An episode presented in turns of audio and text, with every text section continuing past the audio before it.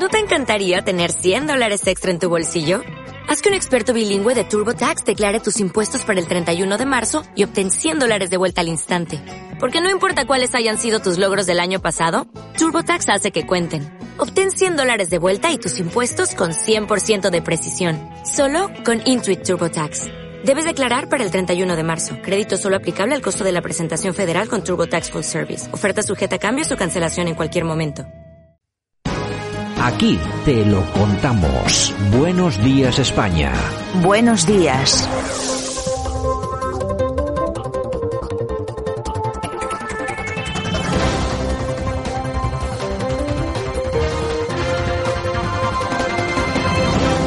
Nosotros que vamos con el tema del dinero, vamos con el asunto económico, como cada semana le dedicamos unos minutos a todo esto y por supuesto lo hacemos con nuestra amiga Almudena Gómez de Cecilia. Doña Almudena, ¿qué tal? Buenos días.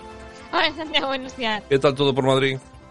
Por aquí todo bien. Es que- Hace buen tiempo, pero mucho frío. Oye, no sé, debe estar la cosa muy bien porque nunca te quejas. Es que Madrid me encanta. Bueno, bueno, me parece estupendo. Bueno, vamos a ver, eh, vamos a continuar con nuestra conversación sobre empresas tecnológicas que habíamos tenido ya la semana pasada.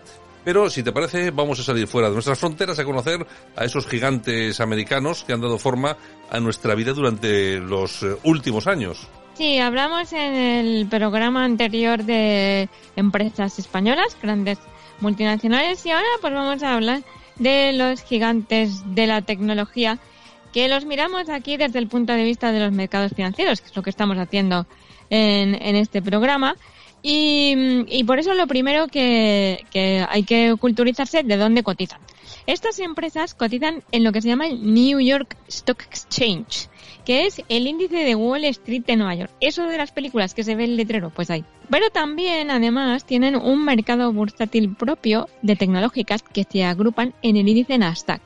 El Nasdaq, que está en la calle de al lado, pues eh, no solo tiene tecnología, tiene otras cosas y por eso se subdivide. Dentro de este, específicamente, las tecnológicas se agrupan en el, en el Nasdaq 100. Este mercado se creó en 1971, o sea, esto no es de ayer. Que es lo que también digo de vez en cuando. Esto lleva mucho tiempo. Lo que pasa que en España pues nos hemos incorporado un poco tarde en cultura financiera, ¿no? Por eso aquí damos algunos pinceladas. Eh, dato curioso que puedo dar es que uno de los presidentes del Nasdaq fue Madoff, el de la estafa, mega estafa Sí. del sistema piramidal, que fue condenado, esto es un dato curioso que a mí me fascinó, a 150 años de cárcel, nada menos. Allí no se cortan, es que no es como aquí, que sí, sí, que sí, no, no, no. 150 años de cárcel. Bueno, pues en este mercado que normalmente dirige gente con sentido, cotizan empresas que forman parte de nuestro día a día y que han sido grandísimos ganadores bursátiles. ¿Qué, tipo de empresas encontramos entre, entre estas ganadoras? Pues mira, eh, yo quería señalar que es un mundo muy ágil, donde no hay ninguna garantía de nada. Por ejemplo, vamos a recordar a dos empresas que han caído totalmente en el olvido, como es IBM, fue el puntal tecnológico y se fundó en 1911. En 2011 celebró su centenario y casi pasó a desaparecer en algunos países como España. En otros se ha reconvertido en consultoría, pero vamos, nada que ver. Ya ha vendido su división de ordenadores a Lenovo, fíjate. Otra es del Computers, la de Michael Dell, que se llamaba así por él, que era una de las cinco más grandes del mundo. Bueno, pues en 2013 se excluyó de cotización bursátil. O sea que mucho cuidado con estas cosas. Porque suben boom como una bengala y luego no sabemos. Actualmente las más grandes que hay en el mundo son Amazon, Microsoft, Apple, Google y Samsung. He cogido las más grandes por facturación y capitalización bursátil. Verdaderos gigantes. Pero hay otras que no son tan grandes, pero que han hecho muchos millonarios por sus subidas en bolsa. Bueno, eh, vamos a ver, Almudena, cuéntanos, eh, ¿cuáles, eh, ¿cuáles podemos decir que son los pelotazos tecnológicos? Sí, sí, porque hay empresas, estas, bueno, que he citado antes, son empresas muy grandes, muy conocidas y muy maduras. Pero luego hay por ahí cada cosa que sube como un cohete. Y que además son negocios que todo el mundo conoce y que forman parte de nuestro día a día. Por Ah. ejemplo, mira, PayPal. Que, que no paga por PayPal, vamos. Esta empresa fue la que liquidó totalmente el asunto de los giros postales porque es una plataforma muy segura, muy fiable para todo tipo de pagos y se fundó tampoco ayer, ¿eh? en 1998. Empieza a cotizar en 2002 porque la compró eBay, pero luego la excluyeron de bolsa. O sea, por eso te digo que esto hay que estar aquí muy atento, porque un día te encuentras que ya, no estás. Estuvo 13 años sin cotizar, nada menos. Y en 2015, pues ya hicieron la puesta de largo, todos salimos otra vez a 40 dólares. Bueno, pues 2015, ¿eh? Y he Sí. mirado las cotizaciones a 2021. De 40 euros a 300. Fíjate Bueno. qué barbaridad. Eso es multiplicar el, el capital, sí, sí. Hay otra impresionante, que es Tesla, que se ponen tecnológicas, pero que en realidad es una empresa de coches.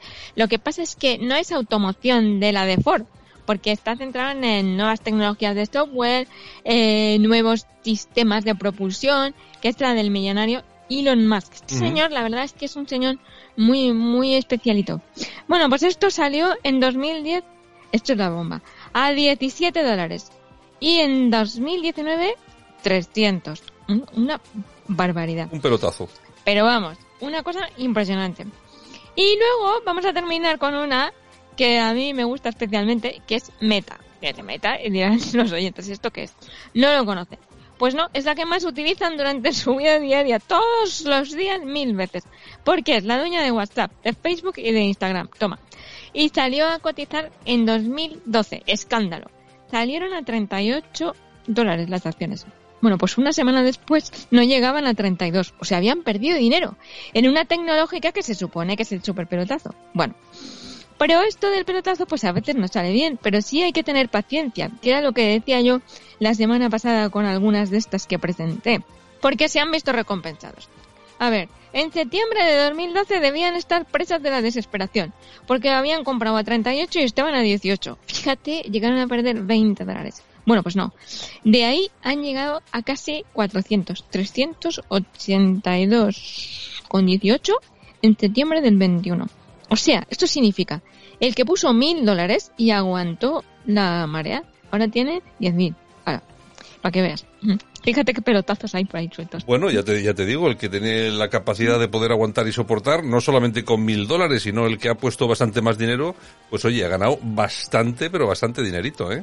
Así que aquí ves tú que pedías el repaso de las súper impresionantes tecnológicas, pues aquí las tienes. Y sí que son, ¿eh? Son unos recorridos bursátiles impresionantes. Bueno, y yo creo que alguna de las empresas que has dicho todavía tiene que subir mucho más en bolsa. ¿eh? Yo creo que, por ejemplo, Tesla, que yo creo que es el futuro de la automación, automoción, yo creo que va a subir mucho más. Pero bueno, ya lo veremos. En todo caso, como no tenemos dinerito para invertir, pues nos quedamos simplemente a la expectativa, a ver qué es lo que pasa. Doña, Un Alm- fondillo, un fondillo de inversión, siempre habrá. Doña Almudena, un abrazo muy grande. Hasta la semana que viene. Un abrazo, Santiago, hasta luego.